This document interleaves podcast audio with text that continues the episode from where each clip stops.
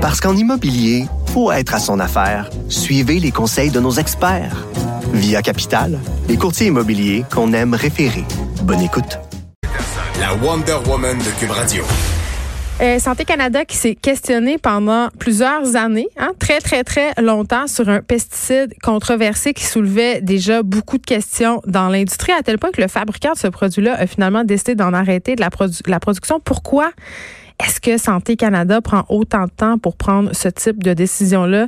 Euh, j'ai voulu savoir, je vais en parler avec Marise Bouchard, professeure de santé environnementale à l'Université de Montréal et chercheuse à l'hôpital Sainte-Justine. Madame Bouchard, bonjour. Bonjour. Bon, la particule en question, euh, elle a un nom, ça s'appelle euh, chloropyrifos. C'est quoi? C'est un pesticide, euh, c'est un insecticide en fait. Donc, ça sert à tuer euh, les insectes. On l'utilise là sur une grande, grande quantité de, de produits euh, différents là, que ça va du, du maïs au chou. Et puis, c'est un produit qui est quand même encore utilisé, même s'il a déjà été encore plus dans le passé. Fait qu'on répand ça dans nos champs, c'est ce que je comprends. Oui, exactement. OK, là, on a Santé Canada qui se pose des questions depuis cinq ans quand même. Hein. On se demande si on doit interdire cette substance-là euh, dont on fait un usage agricole, c'est ce qu'on comprend. Et la compagnie qui le produit, Corteva, a finalement décidé d'arrêter sa production. Moi, quand je regarde des histoires comme ça, je me dis comment ça se fait, euh, alors qu'on soupçonne les effets néfastes de cette particule-là depuis autant de temps que Santé Canada avance pas plus vite là-dedans, parce qu'il y avait des drapeaux rouges là. Oui, oui, oui. Donc, c'est vraiment un pesticide qui est problématique là, du point de vue de la santé publique. Je vous dirais, ça fait partie d'une classe là, de produits chimiques qu'on sait être particulièrement toxiques. C'est des organophosphorés. C'est comme une vieille génération de pesticides qu'on devrait déjà euh, avoir euh, mis de côté. Mais euh, ça, au niveau réglementaire, ils sont vraiment pas très proactifs. Puis là, dans le fond, ce qu'on voit, c'est que la compagnie, ils se donnent beau jeu. Hein, ils retirent leurs produits euh, juste avant un peu que dans le fond qu'il soit banni, parce que ça a bien l'air qu'il allait bientôt être banni ici au Canada. Euh, la compagnie, euh, je veux dire là, ils ont, le beau jeu, donc ils paraissent bien, de retirer leurs produits avant que juste un peu avant qu'ils soient bannis. Ben oui, puis c'est peut-être aussi Marise Bouchard parce que cette compagnie-là a une alternative. Vous l'avez dit, c'est un pesticide de première génération entre guillemets. Donc certes, ils ont développé des produits qui peuvent davantage mettre de l'avant et qui ont meilleure presse. Oui, certainement. Euh, donc, euh, je pense pas qu'ils vont euh, perdre de vente là, avec ça. Donc, Ils font pas pitié. Non. OK. là, est-ce que ce dont on accuse cette particule-là, le chlorpyrifos, c'est qu'en fait, ça aurait des effets néfastes sur le développement des enfants. C'est quoi ces effets-là? Qu'est-ce qu'on a pu observer? Exactement. Donc moi j'ai participé à des études euh, où en fait ce qu'on s'intéressait surtout, ce qu'on pense, c'est que c'est l'enfant pendant le, les toutes premières phases du développement, donc pendant le développement unitéro, dans le, ventre de la mère. Fétal, oui, encore dans le ventre de la mère, c'est là où il est le plus vulnérable. Le cerveau il se développe de façon très très très rapide à ce moment-là. Il y a toutes sortes de, de phénomènes qui se passent, les cellules qui se différencient en différents types de cellules, les cellules qui s'organisent en mm. réseau, etc. Et ça c'est tout des processus qui sont très, très euh, finement régulés.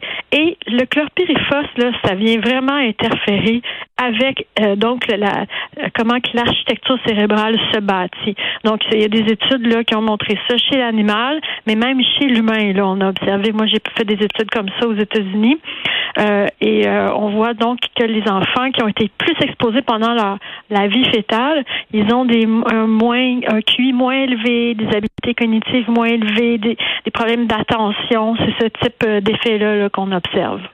Puis, puisque ça se développe in utero, c'est-à-dire dans le ventre de la mère, j'imagine que c'est via l'alimentation des femmes, ce qu'on mange pendant qu'on est enceinte? Oui, donc la source principale d'exposition là pour la population en général, ça serait les résidus encore présents sur les aliments.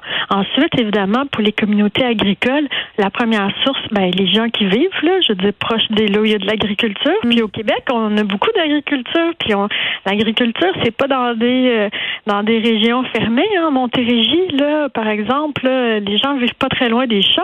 Parfois, euh, c'est une région très peuplée. Donc, euh, dans il y a certains endroits où euh, des gens vivent, où ça va peut-être être aussi une source importante d'exposition, là, le, le, directement ce qui est euh, donc dans leur environnement, pas juste la nourriture. C'est intéressant quand même euh, la question des agriculteurs parce que je parlais tout récemment avec un agriculteur qui me parlait de l'épandage des pesticides près de chez lui. C'est un agriculteur qui cultive bon des légumes de façon biologique.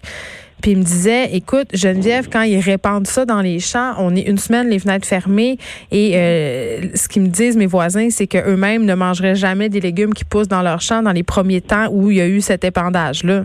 C'est quand même quelque chose, là.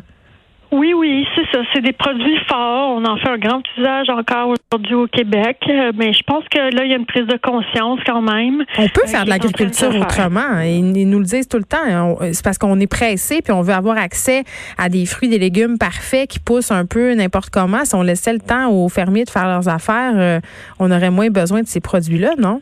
Ben il y a ça, puis il y a aussi un petit peu, on pourrait dire là, les conflits d'intérêts qui existent, là, qui ont été mis en lumière récemment, parce que ben tu sais, je veux dire, c'est les mêmes personnes qui prescrivent l'utilisation des pesticides, qui profitent de la vente des pesticides. Alors ça, ne fonctionne pas.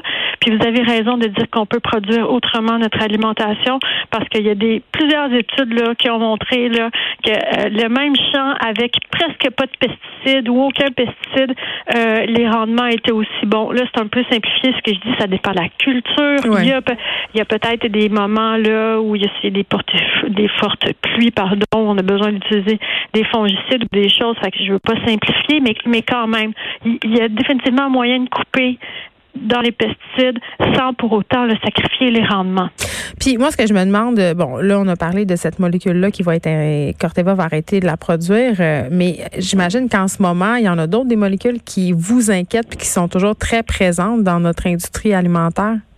Oui, effectivement. Là, je veux dire, dans le fond, ce qu'on voit depuis plusieurs années, c'est que quand un produit est retiré, mais ben, il y en a un autre qui prend qui prend autant de place. Ça fait que là, les, cette classe de pesticides qui a diminué, les organophosphorés, ben là, c'est les pyrétrinoïdes qui ont augmenté.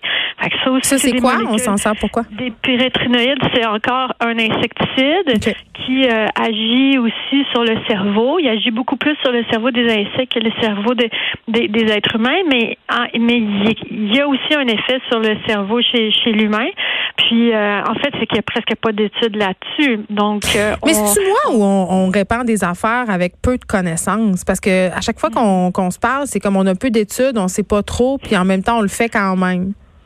Oui, ben c'est ça. Donc c'est un peu la, la, la philosophie qui est utilisée, c'est qu'on utilise le produit puis qu'après ça on évalue ses effets.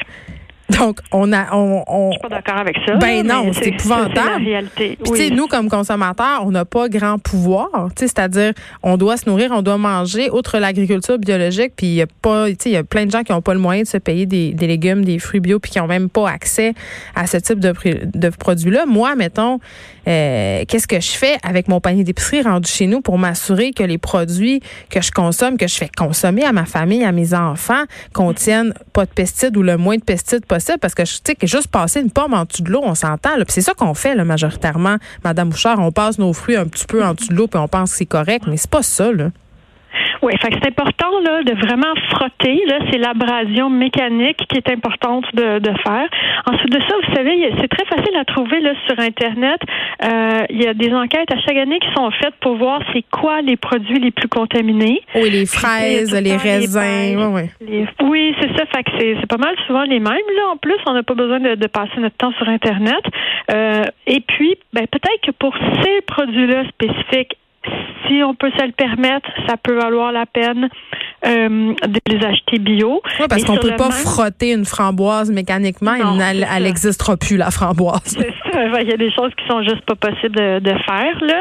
Donc, soit consommer avec modération, soit euh, acheter bio. Mais il y a aussi toute une série d'aliments qui, au contraire, contiennent très peu de pesticides. Les asperges, par exemple, il y en a d'autres. Ça se trouve, comme je le disais, tout sur Internet, Environmental Working Group, euh, qui, qui fait ça. Ça se mm. trouve vraiment facilement. Bon, fait que ces produits-là qui sont très peu contaminés, ben on pourrait les mettre plus de place dans notre alimentation pour euh, pour ces produits-là.